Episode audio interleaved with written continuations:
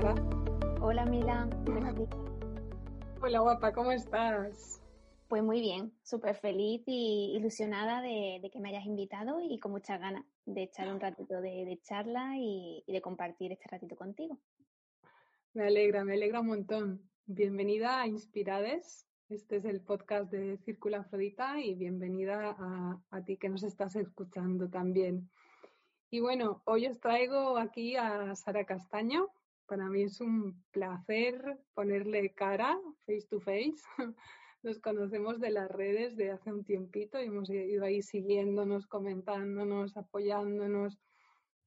Y, para mí, Sara, eh, el, tema que, le propongo hoy es el tema del feminismo, pero un feminismo mm, muy nuestro, muy de andar por casa, y, es porque ella me transmite esto, ¿no? Me transmite esa forma de, que tienes de compartir eh, lo que es el, cuidado personal, la deconstrucción de ideas, de creencias, el ir cogiéndonos cada vez más a nosotras.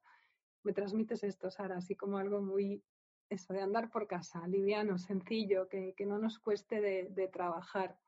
Y así es que, bueno, pues Sara es logopeda, bueno, es, Sara es mucho más, trabaja como logopeda y al mismo tiempo facilita círculos de mujeres y talleres y sesiones y experiencias para, mujeres para ayudarlas en su crecimiento personal.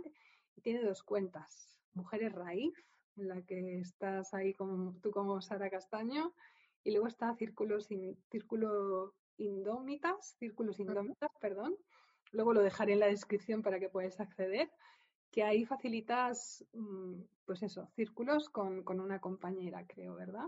Así es, con mi compañera Elia y, ahí estamos, con nuestros círculos y, creando espacios preciosos para, compartir y para nutrirnos entre todas. Qué bonito, Sara. Además, yo he visto, nacer este círculo, he visto, te he visto ahí como ir abriéndote a las redes y me encanta esa sensación de cuando veo que las mujeres eh, empiezan a sentir el, pulso interior de acompañar, ¿no? Y de, ayudar a otras mujeres.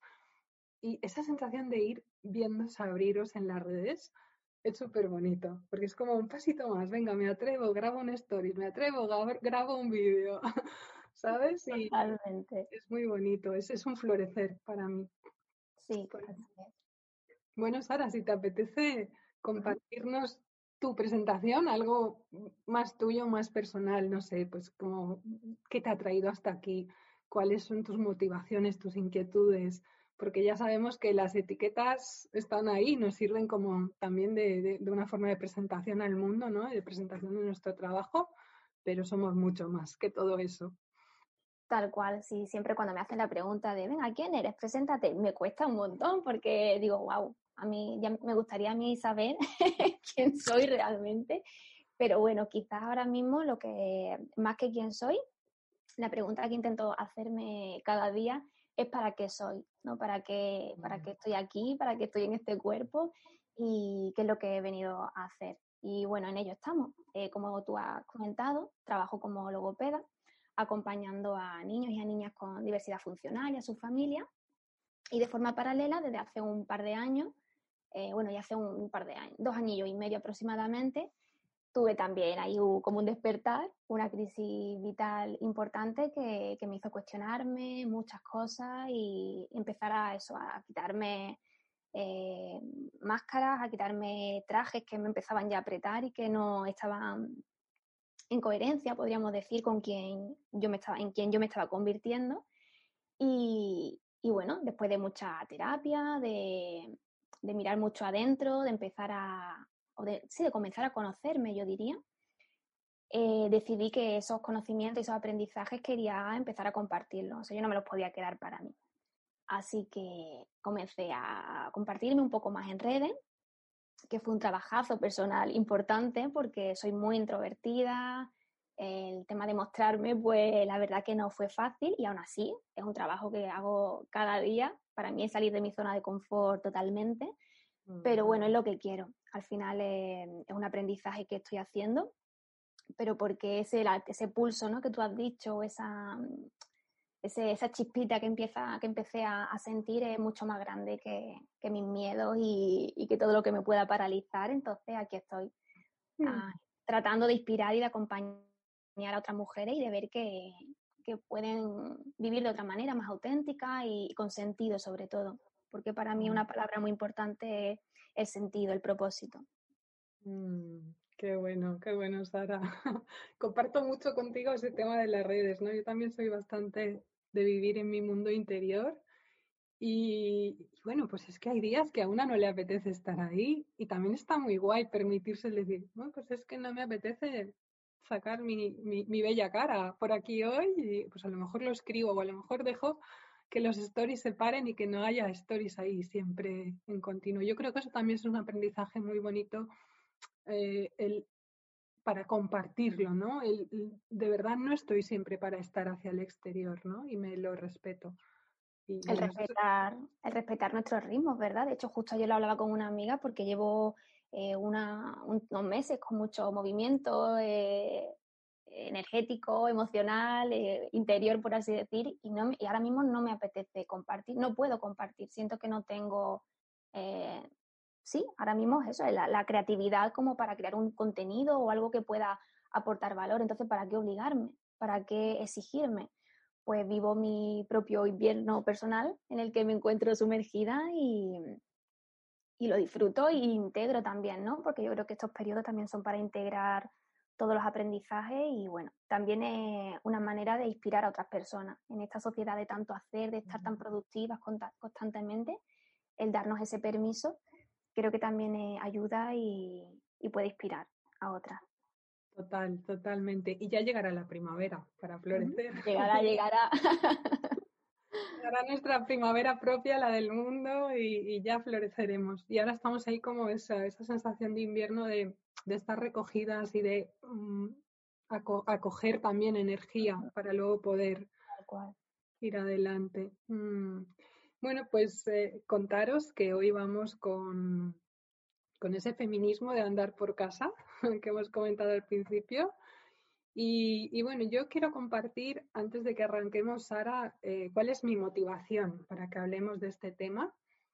Y es, e, es un poco el, el hacer, mm, a ver cómo lo explico, porque, porque es una sensación que yo he tenido desde siempre, ¿no? Al, al entrar, al sumergir la cabeza en el feminismo, me resultaba complicado, me resultaba eh, como si estuvieran hablando otro idioma que a mí me costaba entender, ¿no? Entonces, mi intención de que hablemos y tratemos este tema hoy, de, haberte invitado, Sara, es, es este, es el, mostrar esa cara del feminismo más que hemos hecho a nosotras, ¿no? Con, con nuestras palabras, sin tecnicismos y bueno, abrir un poquito esa puertita, ¿no? Que quizás hay gente que ya la ha abierto, pero hay otra gente que a lo mejor no. Y aquí a mí me venía mucho a la mente estos días una frase que yo tenía muy hecha mía, que es el feminismo. Eh, no, perdón. Eh, yo no soy feminista, yo no soy feminista, yo soy femenina, ¿no? Y esto, bueno, cuando me cogió por banda una amiga mía que está muy metida en estos temas y su pareja, un fin de semana que estuve en su casa, salí de allí ya con deconstruida, con otra mirada. era como, wow, soy muy feminista, ¿no? Porque estoy ahí ayudando mucho a deconstruir a las mujeres y a, poner otra mirada. Entonces, bueno, te cedo la palabra, Sara, si te apetece poner ahí tu, granito de arena. Sí, mira, mira, cuando me, propusiste este tema, además, eh, en un primer momento yo te dije, uff, me da un poco de, de, miedo, ¿no? Porque por lo que hablamos, es un, quizá tenemos ahí todavía muchas cargas emocionales, muchos dolores ancestrales en relación al alzar la voz y hablar eh, de lo que supone ser mujer, de defender nuestros derechos, nuestra libertad. Y de alguna manera sigue, a mí al menos me, ocurre, que observo, que siguen apareciendo, hay ciertos miedos por el ser juzgada, por el que dirán, pero creo que, que es necesario, es necesario acercar el feminismo a más mujeres, a más hombres y, a la sociedad, porque bueno, es cierto que, viene ya pisando, pisando fuerte, que hay ahí ahora mucho movimiento, que se está escuchando y se empieza ya a normalizar cierta, pues sí, ciertos términos feministas y que son tan necesarios. Pero bueno, podemos darle también otro toque quizás más sencillo, ¿no? Por lo que tú dices, porque si te quieres meter de lleno en el feminismo de primera, a lo mejor te puedes sentir abrumada, parece también que necesitamos eh, un carnet de feminista, que hay, hay más, más o menos feministas, y yo creo que no, que cada una lo, lo, puede vivir como lo sienta en el momento vital en el que se encuentre también, eh, de acuerdo a las experiencias que haya vivido, en fin, creo que ahora mismo es un momento de, de que cada una y cada uno empiece a, a ver el feminismo con su propia gafa pero bueno, yo creo que puede ser una buena oportunidad que vayamos introduciendo cositas y, otra mirada, quizá más, más suave, podría decir. Y, eso, pues acercar el feminismo a más personas. Que mm. vayan conociendo que a, desmitificarlo, quizás, ¿no? Hay mucho. Eh, el feminismo como tal es un término que incomoda aún mucho, lleva mucha carga eh, negativa y vamos a empezar a desmitificar y a, y a conocer un poquito más qué es, pero desde una perspectiva más, sencilla, de andar por casa, vamos. Sí, en eso coincidimos totalmente, sí, Sara. Bueno, pues me encanta, me encanta que lo podamos. Eh, yo, para mí la sensación es como darle un poco digerido, ¿no? Aquello que nosotras hemos transitado y hemos visto, pues ofrecerlo así ya un poquito masticado. Y, mm, aquí lo que me llega, Sara, es eh, qué no es el feminismo en realidad, ¿no? Porque también se oye, bueno, yo, he oído bastante el, tema de que el feminismo es lo contrario de machismo. para nada. Para nada. El feminismo para nada es un antónimo de machismo. Eh, de hecho, el, machismo es una ideología o son un sistema de creencias que sostienen la superioridad del hombre. Y el feminismo todo lo contrario. El feminismo lo que pide es una igualdad real, ¿vale? Y quiero recalcar la palabra, la palabra real, porque bueno, podemos hablar de igualdad con la boca pequeña, pero lo cierto es que todavía esa igualdad no, está vigente, no es real. Mm. Entonces el feminismo lo, que dice es eso, una igualdad de derechos como personas, no como hombres, como mujeres, no, como personas. Somos todos personas y, merecemos los mismos derechos. Mm. Incluso hay hombres, hay hombres feministas. Claro, y por favor, que sigan llegando. Que me estalló el cerebro con la primera vez que lo escuché. Hay hombres feministas. De eso mm. se trata, que al final haya más hombres y más mujeres, o sea, que la sociedad sea feminista.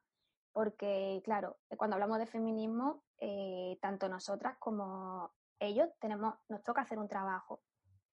Em, un trabajo que a priori no es fácil porque tenemos que deconstruir muchas creencias, muchos patrones con los que hemos crecido y que ahora eh, hay que, trabajar en ello. Y además lo que comentábamos antes de eh, cuando preparábamos el programa, Mila, era eso, ¿no? Hay mucha sutileza que, hay que ponerse la gafa violeta y empezar a ver con otro ojo. Y, no es fácil, no, o sea, no siempre es fácil, pero bueno, es nuestro, yo creo que es una responsabilidad. Y nosotras como mujeres tenemos la responsabilidad de empezar a cuestionar ciertas cosas y, alzar nuestras voces y a decir, aquí estamos. Mm, sí, sí, Sara, yo no sé si a ti te pasó, pero yo en mis primeras sumergidas hacia, lo feminismo, hacia el feminismo me salió mucho enfado, mucha rabia, mucha ira contra lo masculino. Ya no solo contra eh, lo social, lo patriarcal, sino contra los hombres que yo tenía a mi alrededor, ¿no? y era una sensación que me embargaba muy fuerte de dentro. Y creo que esto es bastante típico, ¿no? Que nos, que nos aparezca en un primer estadio ese enfado. Yo sí, de hecho yo leo sobre feminismo porque leo mucho sobre, sobre este tema y, y, aparece mucho esta rabia. Entonces creo que es necesaria también porque la rabia, aunque sea una emoción que está muy mal vista, una rabia sana, ¿vale? No una rabia de ir dándole puñetazo a la gente, o sea, una rabia eh, bien gestionada, una rabia vivida, pero de forma sana, es necesaria porque es, lo que, es la que nos ayuda a poner límites, a, afirmarnos a nosotras mismas, a posicionarnos, a tomar responsabilidad. ¿Y qué pasa? Que esta ha sido una emoción, de hecho, que nos ha sido totalmente prohibida. Y, y es cierto que cuando lees sobre feminismo y empiezas a entender un poquito más, eh, te enfada. Pero no creo que sea malo. Yo, por ejemplo, no me enfadé tanto con los hombres, sí es cierto que ahora estoy como a la que salta.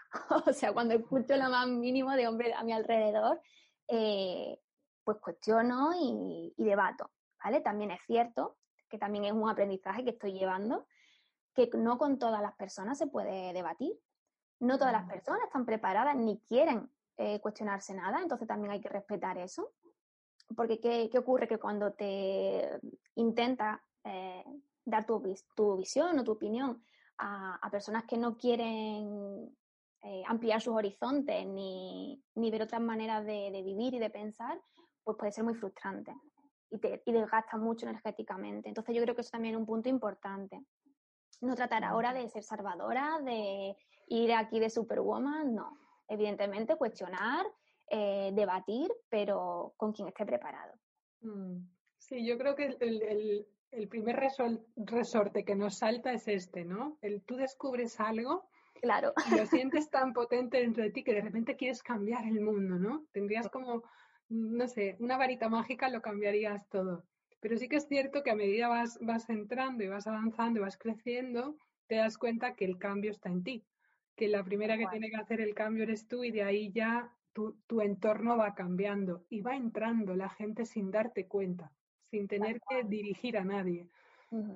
Tal cual, sí, sí, yo totalmente así. Al final vas inspirando con tu ejemplo y con tu manera de, de vivir y de, de, sentir y de, sí, sobre todo de vivirte, ¿no? y de actuar y de, mm, según las decisiones que vas tomando, pues va inspirando a tu, a tu entorno y el, los cambios se van produciendo. Sí, sí, lanzas, lanzas como cuestiones, ¿no? Haces que la gente pues piense, se reflexione y lo dejas ahí. Y ya cada uno. Total, cada uno ya que, que haga el trabajo si quiere hacerlo y si no, pues está bien también. Mm, sí, sí. Entonces, Sara, ¿en qué quedamos? ¿Qué no es feminismo? El feminismo eh, no es odiar a los hombres, no es estar en contra del sexo masculino, em, no es estar todo el día enfadada ni amargada, porque eso también no son términos que se han asociado a que son amargadas, eh, son unas histéricas, son unas locas, que esto también son eh, términos que se nos han acuñado mucho a las mujeres, términos muy peyorativos que lo que quieren es, pues mm, quitarnos credibilidad de alguna manera y no, el feminismo no es nada de eso. El feminismo solamente aboga por, la igualdad de derechos como persona. Sí. Sí, yo, yo añadiría la lucha. No es estar en lucha, un concepto de lucha que tenemos como estar en guerra, ¿no?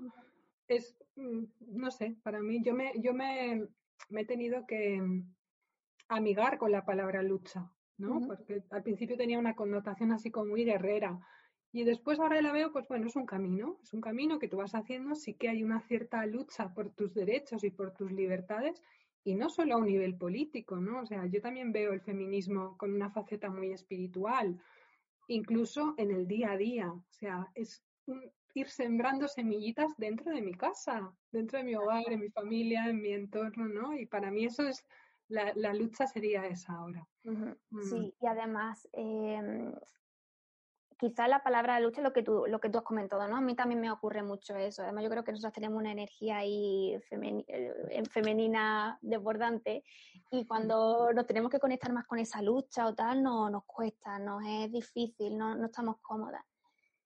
Y también creo que cada mujer lo vivirá de una manera, porque hay mm. mujeres con mucho fuego, con mucha energía de pues, muy guerrera, muy activa, muy activistas, y esas mujeres tendrán que hacer ese trabajo que también será necesario, porque si no hubiese sido por esas mujeres no votaríamos hoy día. Entonces esa lucha también es necesaria, pero creo que aquí el trabajo vuelve a, otra vez, ¿no? lo que tú has comentado, a recaer en cada una de nosotras, en conocernos, en saber qué necesitamos, qué queremos, qué podemos aportar, cuáles son nuestros talentos, porque desde cada una, desde nuestra esencia, podemos aportar al, a, esta, a, esta, lucha, ¿no? O a esta causa. Entonces habrá mujeres más guerreras que sí, que, tengan que hacer ese trabajo quizás de, lucha y de tal, y otras pues podamos hacerlo de otra manera, más suave, que también es necesaria, porque también vamos a llegar a otras mujeres y a, otras, y a otros hombres y vamos a inspirar también a nuestra manera. Mm. Entonces, el, el, mm, sí, quizás esa etiqueta de feminista y vernos ahí en plan Braveheart, pues a lo mejor no todas nos casamos con ese tipo de lucha y nuestra lucha va por otro derrotero y también es importante y necesario. Sí, yo, me, yo me veo ahí como más en el, Una lucha sumergida, ¿no? Por lo bajini, como la energía del agua. Ya que has nombrado la energía del fuego, yo me veo más con la energía del agua, ¿no? Que va haciendo camino, va puliendo las piedras, pero como casi que ni la ves ni la oyes, ¿no? Y me veo ahí y me encanta lo que has comentado porque, bueno, pues de nuevo nos volvemos a complementar, ¿no? Y, somos un todo y cada uno tiene sus formas de ser, sus facetas. También esto yo siento que va por etapas de la vida, ¿no? También. Y entonces, bueno, pues nos vamos complementando y sí, es muy, muy, muy de honrar las, las, personas que están eh, como en primera línea, ¿no? Visibilizando ahí, nombrando, poniéndole nombre a estas cosas y las que han estado atrás, como decías tú, que gracias a ellas hoy tenemos los privilegios que tenemos. Mm. Así es, sí, sí, Y aún así, bueno, eh, lo, que, lo que te comentaba Mila, eh, a mí el feminismo me ha ayudado a conectarme con ese fuego. Eh, soy, soy, muy agua, ¿no? Estamos aquí con los elementos, pero yo tengo muchísima agua de hecho, en mi carta natal, que también, bueno, estoy haciendo una formación en astrología, que estoy súper contenta, y a través de la, de la astrología también me voy conociendo mucho más. Y soy mucha agua y mucha tierra, o sea, los, elementos yin por excelencia. Y, y, a mí el feminismo me activa, me, me esa llama y ese fuego me, me hace ahí sí, revivar, reavivarlo. Y, y entonces para mí es muy importante, o sea, eh, me permite conocerme más y, y, sacar ese fuego que es necesario también, porque si no, mm. en esta sociedad y en este mundo con tanta energía masculina, así un poco desbordada y un poco tóxica, mm. eh, me ahogaría. Así que necesito ese fuego y equilibrar un poco esos elementos, porque si no, eh, no es fácil. Sí, sí. Además, yo coincido mucho, siempre digo esa como esas frases o esas palabras de que hemos aprendido a salir, a manejarnos, a luchar también en, un mundo muy patriarcal, ¿no? Un masculino insano realmente no es la energía masculina real esa. Y eso a las mujeres nos desgasta. Es que nuestros cuerpos se enferman, nos acabamos vaciando. No, no podemos sostener eso a la larga. Mm. Además, ¿qué, ocurre? Que el, patriarcado, ¿no? La sociedad dijo, vale, las mujeres van ahora a salir a las calles a trabajar. Vamos a hacerles creer que ya son libres para decidir. Pero no es la verdad, porque al final trabajamos eh, fuera y dentro de casa. Mm. Porque el tema de la carga mental, de las tareas del hogar, todo ahí no, ahí no hay una igualdad real. Vamos, yo lo veo en mi caso, de hecho, es un proceso también de, aprendizaje y de, construcción, tanto eh, yo como, o sea, mi pareja y yo, pero lo veo en las mujeres de mi alrededor. O sea, trabajan fuera de casa y trabajan dentro, a unos niveles mucho más elevados que, sus parejas, por ejemplo. Mm. Que habrá también excepciones, como en todo, pero la realidad es esa. De hecho, es una de las quejas que más se suele oír de boca de las mujeres. Mm, sí, yo, yo, aquí también hemos hecho un caminito, mi pareja y yo, y, y, lo que veo es que salta muy inconscientemente, o sea, es como que no está grabado en el inconsciente, eh, no están acostumbrados a hacerlo en casa de sus madres, de sus padres, y de repente llegan a otro hogar, nosotras nos plantamos en, ciertas posiciones y decimos, no, por aquí no paso, ¿no? El hecho de poner límites, de pedir también lo que tú necesitas y de compartir ese 50% real, que decías tú, que sea real. Y no tanto en la ejecución como tal de la tarea, sino en la carga mental, en la planificación, porque a veces esa planificación de, vale, hoy vamos a comer tal cosa, tengo que sacar del congelador, y empiezas tú a hacerte que dices, wow, cuánta energía estoy empleando en esto, que lo estoy haciendo yo. Pero aquí nadie ha dicho, esto es tuyo, esto lo haces tú, esto lo hago yo. No, es como, ahí hay como una inercia y, un automatismo que, que nosotras al final terminamos cargando de alguna manera. Entonces, ahí una vez más es el conocernos, el buscar esos espacios de silencio y de decir, vale, a ver, vamos a observar qué está pasando aquí. Entonces voy a soltar el perfeccionismo, que también lo llevamos muy, muy grabado a fuego, el hacer las cosas perfectas, el que podemos con todo, el cuidar. Pues no, me tengo que cuidar yo. Vamos a hablar un poquito también, ¿no? De ese, eh, o vamos a tener en cuenta ese autocuidado y que parte, pues eso, por poner límites, por, mm, por no, o sea, por saber lo que, cuáles son tus necesidades y expresarlas también. Entonces ahí nosotros también tenemos que hacer ese trabajo y quizás ellos tienen que hacer el trabajo de, asumir ciertas responsabilidades y de soltar privilegio. Mm, os voy a contar un, truco mío para esto que lo aprendí en el camino. ¿eh?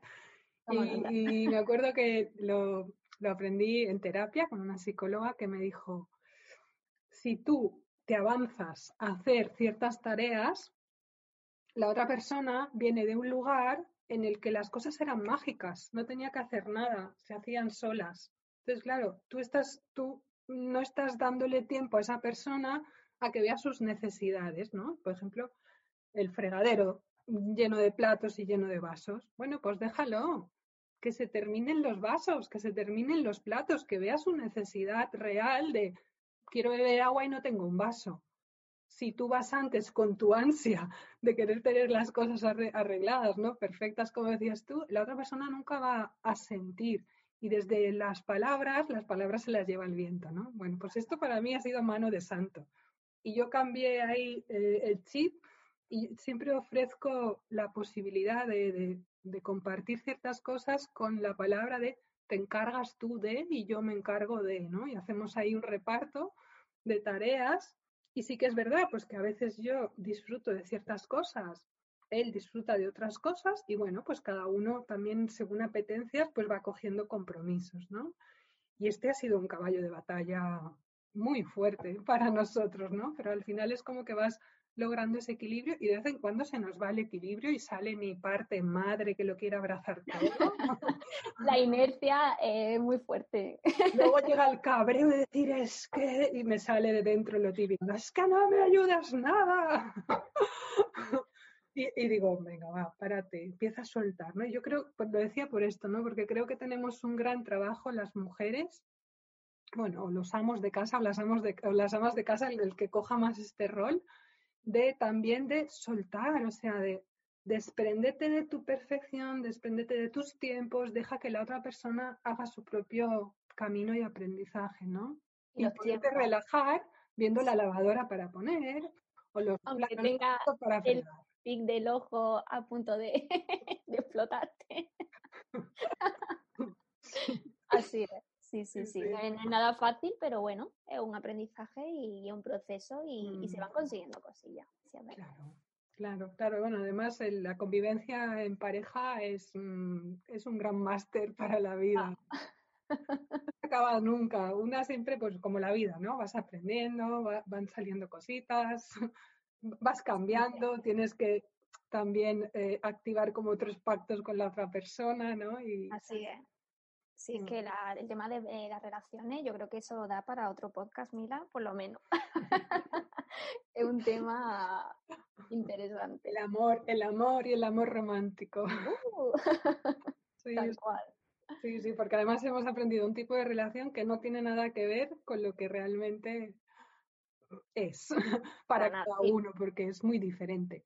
Muy basado también en todo esto que estamos hablando, el feminismo, ¿no? El mito del amor romántico, es un invento patriarcal también, para, tenerlo, para tenernos a nosotras entretenidas y a la espera y creyendo que, necesitamos una media naranja y un hombre que nos salve y, mm. y, no, y le dé sentido a nuestras vidas, cuando no es así. Entonces ahí el tema del amor romántico también tiene miga y mm. es súper interesante.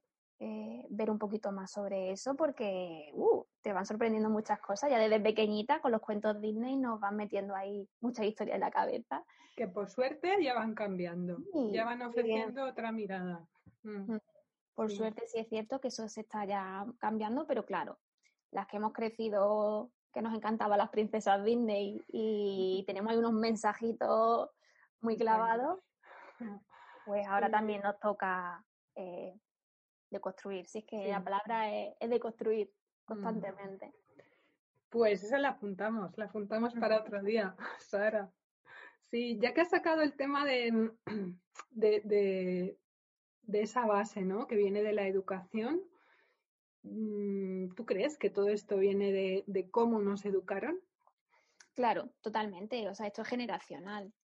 Nuestras abuelas educaron a nuestras madres de una manera y a nuestros padres de una manera, porque claro, evidentemente la educación era cosa de la crianza de, los hijos y de la hija, eh, era de las madres. Entonces, mm, vamos arrastrando hay un montón de creencias y de patrones que llegan hasta nuestros días. Evidentemente, el educar ya a niños y a niñas en el feminismo es crucial, pero para ello primero tenemos que educarnos nosotras y nosotros.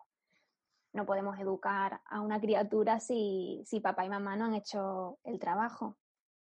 Yo creo que ahí hay un largo recorrido aún por hacer, pero bueno, se, va, se van viendo cositas. Yo que trabajo con Peque y su familia, eh, voy viendo cositas. Hay otras que me ponen los pelos así un poco de punta, pero, pero sí, se van viendo ya eh, ciertas cosas, aunque tenemos todavía mucho trabajo, pero sí, educar en feminismo yo creo que, que la base, educarnos nosotras y, y, y, los papás en este caso, los hombres en este caso, aunque no sean padres, y nosotras no seamos madres, da igual, pero mm. darle esa educación y esa, ese modelo a los niños y niñas para que crezcan eh, en, igualdad. Si es que basta con ver ahora mismo, si hablamos de roles de género, o sea, nos educan de acuerdo a unos roles sociales. Nosotras, por ser mujeres, nos educan de una manera y a ellos los educan mm, de otra. A nosotras nos educan para cuidar. De hecho, los juguetes, eh, que si muñecas, que si enfermeras o médicas o maestras, siempre ese rol de cuidadora y a ellos, pues, sus juguetes son para explorar, para investigar,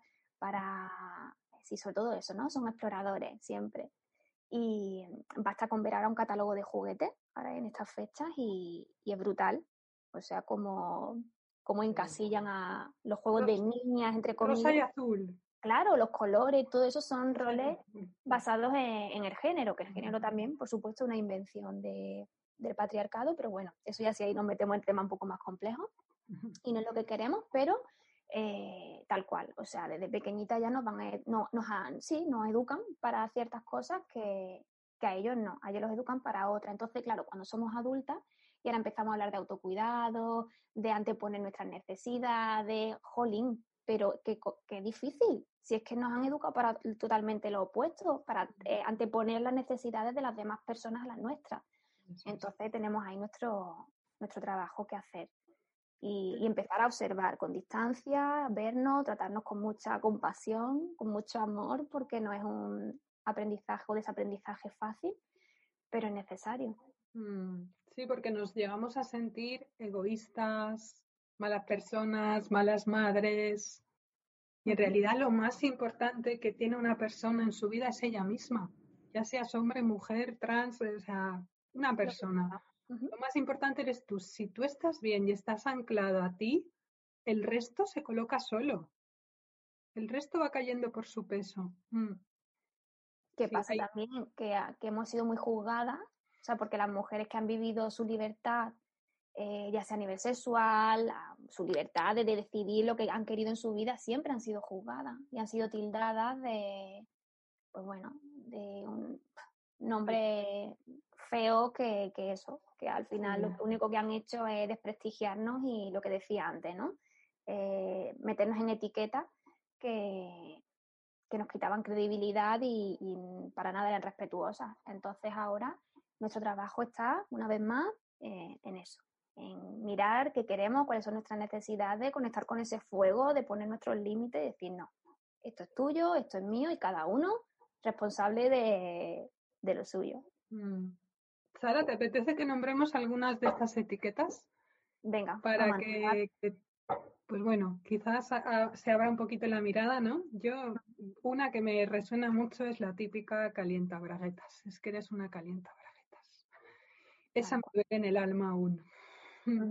Esa tal cual, eh, bueno, loca, histérica, solterona, amargada, la típica frase de que somos malas entre nosotras cuando es todo lo contrario, si es que cuando nos unimos somos poderosas y, cuántas cosas nos, han dicho, sobre todo, o les han dicho a las mujeres que, han querido poner sus límites y vivir su vida como les ha dado la gana. Si han querido vivir su libertad sexual como ellas decidían, pues eran calientabraguetas o guarras o, en fin, millones de, de adjetivos horribles. Después las mujeres cuando han liderado han sido mandonas, lo típico de una niña que ya desde pequeñita se le ve que está liderando, ay, es que es una mandona, menuda va a ser, menudo carácter, a ver quién te va a aguantar, bueno. y, ahí, de alguna forma te van cortando las alas, Porque esto de mayor, todo lo que te dicen de pequeña, es que te vuelve, o sea, y te das cuenta cuando enfrentas un miedo, cuando vas a hacer algo diferente, bueno, te vienen todas estas palabras, todas estas voces que te han dicho y te haces pequeña de nuevo. Mm, qué potente. Estamos abriendo la caja de Pandora, Sara, lo sabes, ¿no? pero me encanta. Porque aquí hay, bueno, esto, es esto daría para hacer una serie de podcast y de trabajar cada uno de estos puntos que estamos nombrando, ¿no? Porque, porque hay mucho. además, es que esto, esto no viene de ahora, o sea, no es de las generaciones anteriores ni de, nuestras abuelas o tatarabuelas, no, esto viene de, de algo más allá de cuando cambiaron los mm, como, si fuera un cambio de era, ¿no? Cuando dejó de ser, cuando entró el catolicismo, el cristianismo, ahí la mujer empezó a perder, cuando se focalizó eh, la, la, espiritualidad en un Dios, en un hombre, la mujer que pintaba ya no pintaba nada, o sea, de repente el Salvador, el que venía a salvarnos, era un hombre, ¿no? Entonces esto viene de, de muy lejos, igual incluso de más allá de esta época. Sí, sí es cierto. Al final la religión también, la religión cristiana, pues sí, también evidentemente hizo ahí mucha pupa en nosotras. Y bueno, ya desde la caza de brujas, con la Inquisición, todo eso, lo venimos arrastrando. Y ahí lo único que hicieron fueron, pues, quitarnos el poder. Eh, no, no permitieron que, no querían que hablásemos, que nos querían obedientes. Y a día de hoy, lo que pasa que, claro, ya no a esos niveles a lo mejor tan obvios, pero nos siguen queriendo obediente y sumisa. Mm. Porque la mujer que habla o que dice algo diferente a lo que la sociedad dicta es juzgada y la mujer es mucho más juzgada que, un hombre. Mm. Sí, y además em, volvemos a sentir ese miedo a la hoguera. O sea, esa herida de la bruja la llevamos dentro. Lo que hablábamos al inicio de las redes, por ejemplo, el que tú expongas públicamente, porque tú lanzas un vídeo en redes y no sabes dónde va a ir a parar. Eso forma ya parte del mundo, ya no es tuyo. Que tú expongas ahí tu sentir, que hables de temas de energía, que hables de temas de sanación. Eso da un miedo que, que, que, que te tiemblan las paticas. y seguro que alguien que nos escuche y lo, lo, lo vive o lo esté viviendo lo, notará. Y va más allá de tus creencias, más allá de, de tu valentía, ¿no? Es algo como un lazo. Es, irracional, es algo irracional, que no le pone, no le puedes poner eso razón o, palabra o tal, pero sí, es como un miedo ahí muy profundo que no sabe muy bien de dónde viene y yo estoy mm. convencida que, que no viene de ahí, que lo seguimos arrastrando, o sea, no, no querían que, si leí, hay un libro que se llama Brujas, eh, la autora no recuerdo ahora mismo el nombre, pero es fabuloso, yo lo recomiendo muchísimo también sí leía a Silvia Federici, que, también tiene un libro muy, muy chulo eh, sobre el tema de las brujas. Es, se te ponen los pelos de punta leyendo, porque claro, ¿qué pasa también? Que el mito de la bruja se ha dulcificado mucho y mm. se ha como, bueno, se ha edulcorado, ¿no? Y no, fue una matanza de mujeres y eso fue un antes y un después para mm. nosotras. Y eso a día de hoy lo seguimos arrastrando. Mm. Sí, que realmente tampoco está tan lejos. Tampoco está tan lejos. No hace tanto. Y bueno, aquí en España, por ejemplo, en el norte sí que hay mucha, hubo mucha caza de brujas, en toda España, ¿no? Pero bueno, es cierto que hay ciertas zonas donde esa caza fue muchísimo mm. mayor y, esos miedos, lo, porque la mujer que llamaba la atención eh, era tachada de bruja y iba a la hoguera. Mm. Entonces, ahora cuando queremos hablar o cuando queremos eh, mostrarnos, el tema este de mostrarse es difícil y, saca mucho, mucho miedo. Es que vuelves a sentir el fuego bajo tus pies, ¿eh? y además, eh, a veces somos nosotras mismas, entre nosotras las que, las que podemos tirarnos piedras también, ¿no? Y yo creo que esto también lo hemos heredado ahí de, patriarcado. Y, ahí yo siento que en el tema de, la bruja perdimos mucho eh, como sociedad, como individuos, el tema de, los dones medicina, de la sanación, de lo intelectual también, de los dones intelectuales, del poder aprender, de, yo qué sé, barbaridades de, historias que perdimos que yo siento que ahora vamos rescatando, ¿no? El tema de las hierbas, el tema de los remedios más naturales, por ejemplo, ¿no? La sanación, la imposición de manos. Mm. Nos desconectamos de, nuestro, de los ciclos, de la naturaleza y de los nuestros propios. Se interpuso ahí también la medicina tradicional, donde todo era nombre, entonces a la sanadora, a las parteras, a la comadrona, entonces se las apartaron y, le quitaron todo su, su valor y, y claro, y se impuso entonces la figura del hombre, del médico, mm. que además utilizaron nuestros cuerpos para investigar de maneras horribles y, se, adueñaron de nuestros cuerpos también. Mm, sí, porque hay, bueno, hay no, yo creo que la mayoría de órganos nuestros llevan hombres, nombres, nombres. masculinos, nombres de hombres, ¿no? Las trompas de, de falopio, las glándulas de Bartolino. Tal cual, tienen nuestro nombre, que ya yo ahí la verdad que no puedo darte mucha información porque no, no sé, no he leído demasiado sobre eso, pero ya se están empezando a, resignificar y a poner nombres de mm. pues, otros nombres, ya para dejar de llamarlo con nombres de señor. Qué bueno, pues eso me alegra, no lo sabía. Sí. Buscaré el título de. Hay un libro que habla sobre esto eh, lo investigaré y te lo diré para que también lo, pongas por aquí porque puede ser muy interesante. Qué interesante. Sí, porque además, Sara, el tema del cuerpo a mí me, bueno, es, es una parte muy valorada por mí, el tema del cuerpo y el llevar las mujeres a sentir el cuerpo, ¿no? Porque siento que seguimos cargando dolor, eh, seguimos cerrándonos, todo por temas machistas, eh, temas de patriarcado, ¿no? Incluso de más allá, ¿no? ¿Qué opinas tú de esto? Sí, yo creo que, por ejemplo, la garganta, eh, yo que, bueno, trabajo como logopeda también y aunque no estoy especializada en voz, sí es cierto que vienen muchas más mujeres a consulta con problemas de voz que hombres. Mm. Eh, la garganta cerrada, el, no haber podido comunicar y el expresarnos de, alguna manera, ¿no? Sí, o sea, el, expresar nuestras necesidades, eso al final se va reflejando en, en, esta parte de nuestro cuerpo. Y tenemos la garganta muy cerrada, muy, los cuellos y los hombros muy contracturados, toda esta musculatura laríngea súper hipertónica, muy tensa, eh, si total el bruxismo, mandíbula, de hecho la boca se relaciona mucho y la laringe se relaciona mucho con la vagina y, por supuesto nuestra vagina, útero rígido, eh, toda esa, esa zona tan bloqueada de pues siempre estar con las piernas cerradas, el guardar esa compostura entre comillas, ¿no? Yo veo muchas veces las niñas pequeñitas, pues claro, eh, como todavía no están aleccionadas en esto, pues se sientan de aquella manera y ya van corriendo mami o papi, es como, ay hija, siéntate bien, que, mira qué, postura, qué tal, y los niños se pueden sentar como les dé la gana. Pero ya desde pequeños nos van diciendo que no, las piernecitas cruzadas y de derechita y sin parecer aquí Sí, Sí, eso tiene mucho que ver con, el tema sexual, ¿no? Es como que las mujeres tenemos un tesoro que nos pueden quitar y no lo podemos mostrar. Y claro, pues si no lo podemos mostrar, no podemos tampoco disfrutar de ello.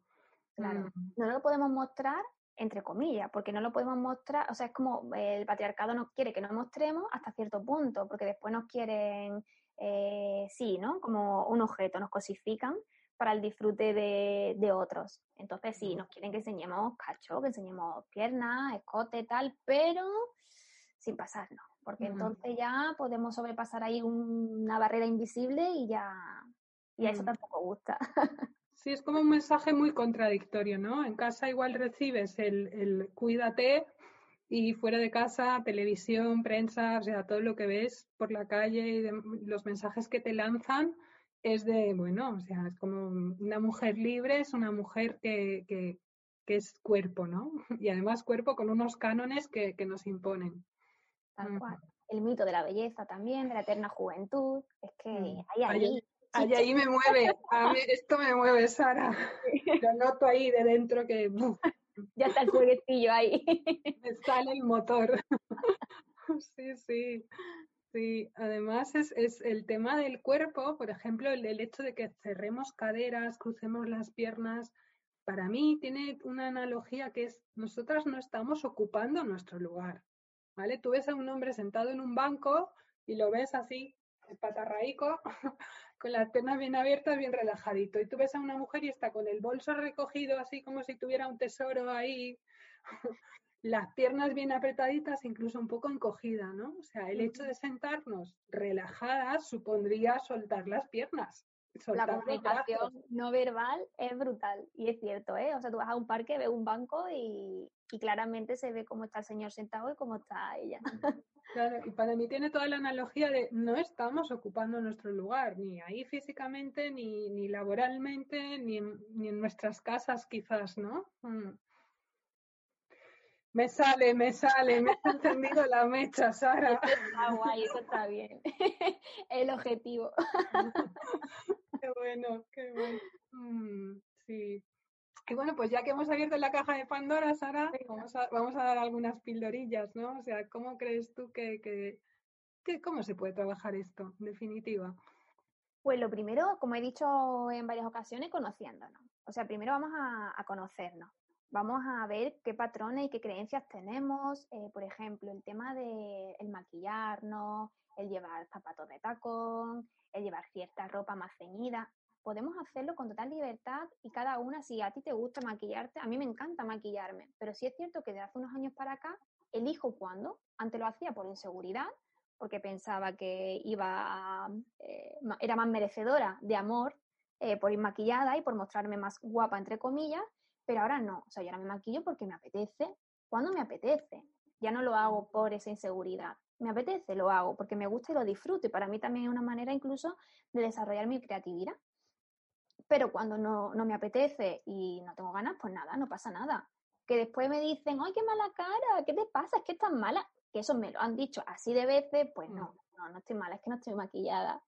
Entonces son cosas que tenemos que ir aguantando, que bueno, que ahí es cuando yo digo, venga, vamos a sacar nuestro fuego, vamos a poner los límites, porque eh, estamos tan acostumbradas a que eh, hablen de nuestros cuerpos eh, sin ningún tipo de licencia, ni de permiso, ni de nada. Mm. Eh, tanto del peso, sí, bueno, a mí me, me, dicen mucho en verano, qué blanquita estás, qué tal, claro, es que soy blanca, o sea, en mi adolescencia bastantes locuras hice ya por intentar ponerme morena y no lo conseguía, o sea que, que ahora mi piel es como mi, mi, tesoro que la cuido al máximo y, y me da igual estar blanca, ¿no? Pero que, con qué facilidad hablamos sobre los cuerpos de, de, otras personas, que también esto me parece que, es importante que lo reflexionemos, porque yo misma también caigo a veces sin darme cuenta. Entonces está bien el observarnos, ¿no? Y, y bueno, entonces me refiero a eso, el, el, maquillarnos. ¿Por qué te maquillas? ¿Por qué te pones tacones? ¿Te gusta? ¿No te gusta? ¿Te, te compensa? ¿Te duelen los pies? ¿No te duelen? Porque te me pone tacones y hace años que no me pongo tacones porque a mí eso ya no me compensaba. Pueden parecer tonterías, pero es que son condicionamientos que por ser mujer hemos crecido con eso. Que si no hacemos eso, pues somos menos femeninas o eh, no somos tan atractivas. No es que yo no quiero ser atractiva para nadie. Yo quiero estar cómoda y estar atractiva para mí, gustarme a mí. Y ya después, pues bueno, que venga lo que tenga que venir. Eso es. Pero sobre todo, sí. Sara, me viene la frase típica que decimos voy a arreglarme. ¡Ah, buah! ¡Qué concepto! ¿Estamos rotas? ¿Estamos rotas en realidad? ¿Que nos vamos a arreglar? Qué concepto. O sea, yo muchas veces lo digo y automáticamente como, no, no me gusta esta palabra, qué fea, ¿eh? No, no hay nada que lo que tú dices, no, no estamos rotas, no, no hay que arreglar nada. Entonces, bueno, yo creo que, que eso, va, eh, la base es conocernos y ver qué está pasando, cómo actuamos, pues eso, lo que hemos hablado con nuestra pareja, si es que tenemos pareja, con nuestra familia, en casa, quién toma el mando en ciertas cosas, quién no, eh, esos roles. Vamos a observar los roles con los que hemos crecido que, realmente no nos corresponden, ni a nosotros ciertos roles, ni a ellos otros diferentes. Entonces vamos a, a, verlo y vamos a, sobre todo, a dejar de normalizar ciertas situaciones. Porque también cuando hablamos de micromachismo o hablamos de violencia machista, no hablamos solamente del asesinato a mujeres, que lo vemos por desgracia cada día en televisión y es una realidad. Cuando tú vas por la calle y un hombre, te, el piropo callejero, o sea, mmm, es violencia machista, porque a mí no me tienen por qué decir una vez más, ¿no? ¿Por qué tienes que opinar sobre mí, sobre mi cuerpo? Tú me conoces de algo, no soy un mm. objeto, no soy aquí un nada que, que mm, tú tengas que faltarme el respeto y tengas que incomodarme y que intimidarme de esa manera. Entonces ahí también entra en juego ver esas sutilezas que llegamos a normalizar, el piropo, el que te traten con cierto tono paternalista, o sea, yo lo noto mucho, además yo aparento menos edad de la que tengo, y, me tratan, sobre todo los hombres más mayores, como si fuera una niña pequeña y es que me llevan los demonios. de verdad. Y en ciertas situaciones, ¿qué ocurre? Que incluso me bloqueo. Después me siento mal y culpable y empiezo, hay que ver, tenía que haber dicho tal cosa y es que no he contestado y es que tal, pero porque nos han educado para obedecer y para estar calladitas. Mm. Calladitas están más guapas, ¿no? ¿Cuántas veces hemos escuchado eso? Entonces, ahí también, eh, como he, dicho antes, mucha autocompasión. Cuando observemos ciertos patrones, ciertas cosas y no sepamos cómo actuar, eh, es normal, es que no sabemos hacerlo, entonces vamos a aprender. Vamos a apoyarnos en otras mujeres. De verdad, es que para mí no hay nada más eh, que promueva o que sí, que genere más sanación que relacionarte con otras mujeres, que tengas tu tribu y hable y estos temas cuando te aparezcan ciertas estas situaciones de las que, de las que hablo, mm. compartirlo también con otras, porque al final todas sentimos muy parecidas y todas sentimos igual, entonces nos vamos a validar y nos vamos a apoyar y, y para mí eso es súper medicinal. Mm. Sí, y a veces a lo mejor tú no te das cuenta sientes que te cabrea? Por ejemplo, a mí el tema de los piropos, yo he pillado, yo he pillado siempre unos rebotes y les he contestado en medio de la carretera, eso que estás cruzando y pasan y girarme y decirle de todo, pero desde muy jovencita, ¿no? Y claro, era algo que tú en ti no, no te cuadra, no te sientes cómoda, lo expresas, pero luego en la sociedad tampoco ves que encajas. Hasta que descubres que no eres la única que eso le molesta entonces ya empiezas a autentificarte y a verte normal, ¿no? Entonces, claro, para mí los círculos de mujeres, por ejemplo, es una gran herramienta para porque van saliendo temas, sin darte cuenta van saliendo temas y te vas dando cuenta de que no estás sola, de que a muchas mujeres les sucede lo que a ti. Mm. Así es. Entonces, bueno, yo creo que un poco mis herramientas así para este tema, sobre todo el conocerme mucho y el observar y ser muy compasiva. Y también eh, no tolerar ciertas cosas.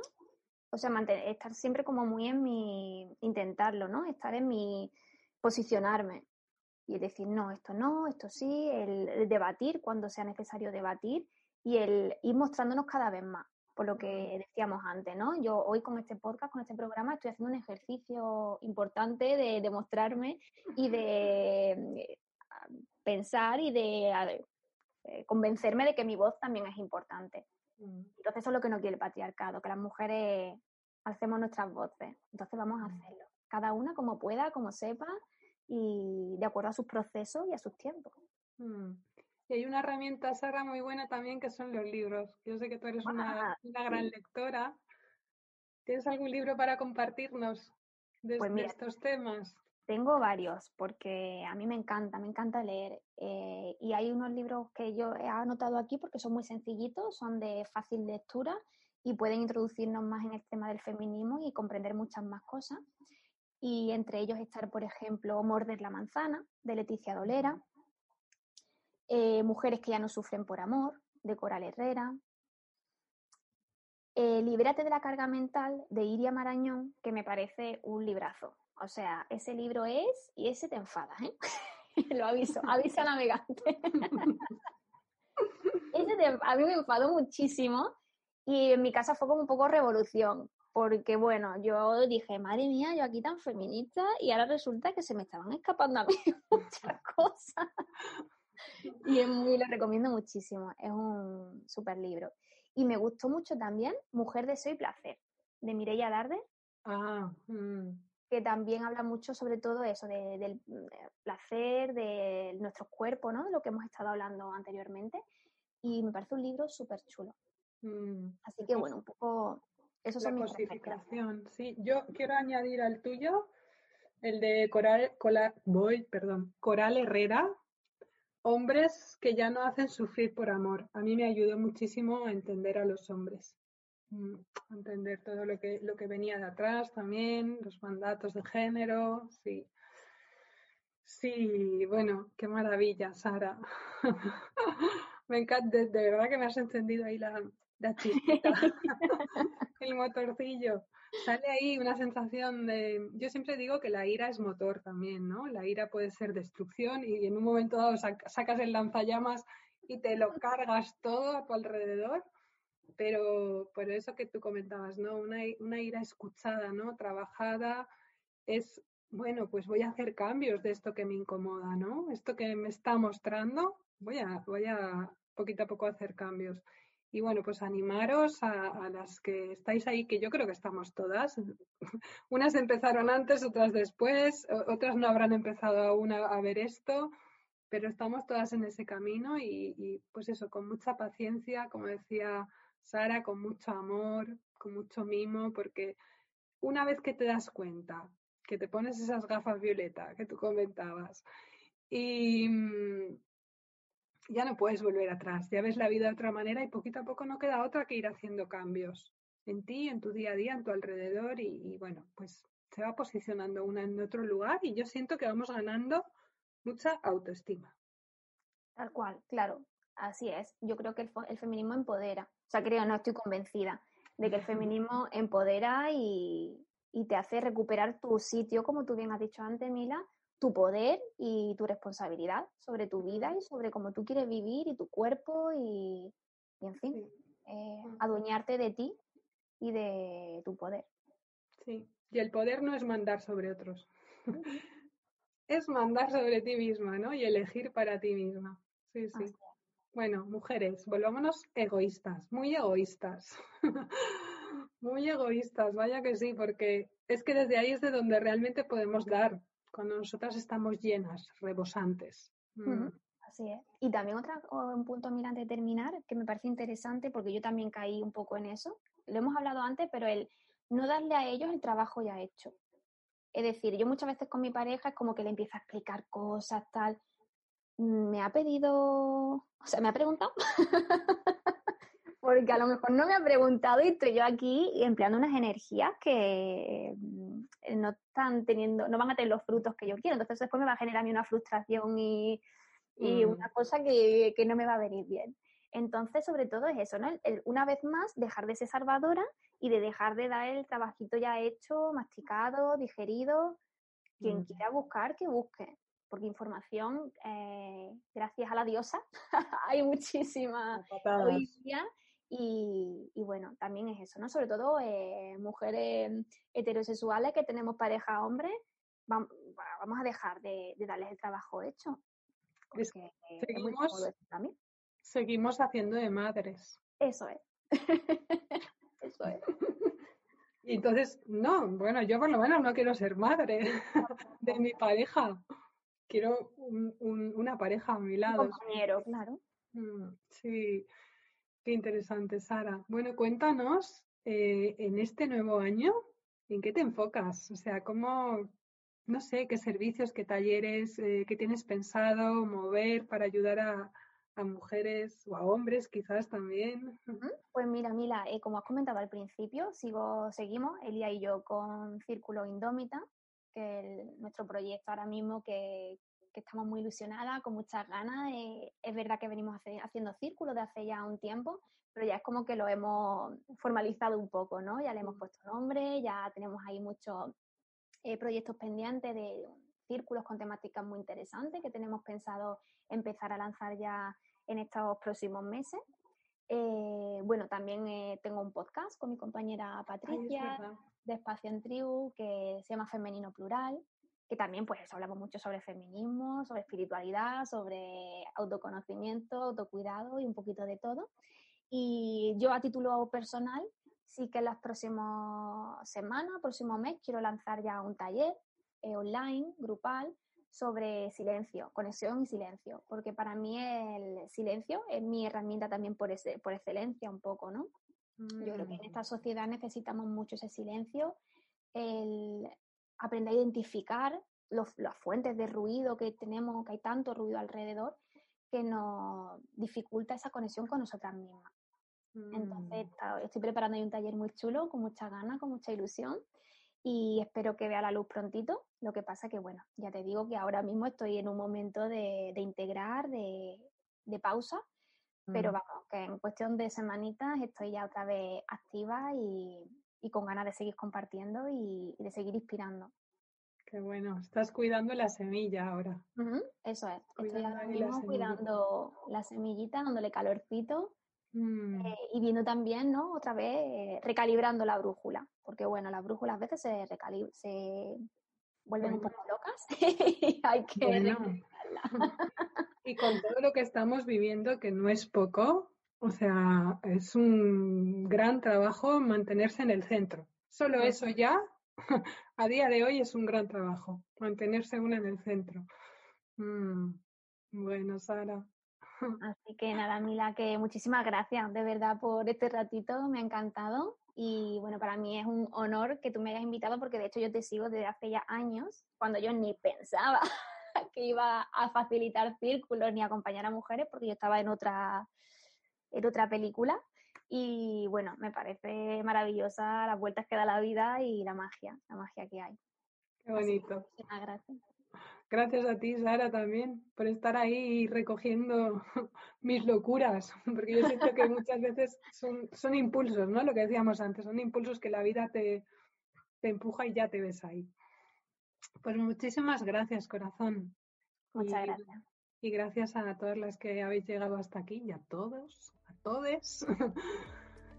y nos vemos prontito, ¿vale, Sara? Prontito. Un beso muy fuerte. Gracias. Gracias. Adiós.